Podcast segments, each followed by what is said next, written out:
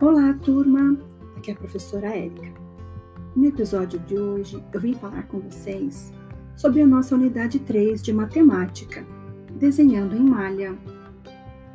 Nesta unidade, iremos analisar e comparar as semelhanças e diferenças entre as figuras e também reproduzi-las, utilizando a malha quadriculada nos encartes do nosso livro.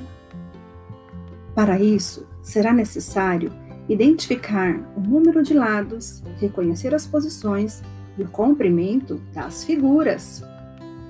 Tudo isso com o auxílio dos quadradinhos da malha quadriculada, pois facilita a medição dos comprimentos, porque podemos contar o número de quadradinhos que cada lado ocupa.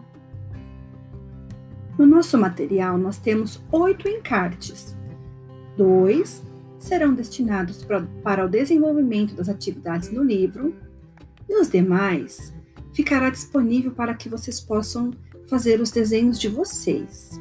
Mas atenção! Reserve um para que nós possamos, ao final da unidade, fazer uma atividade avaliativa, tudo bem? Então é isso, pessoal. Um beijo, até a próxima!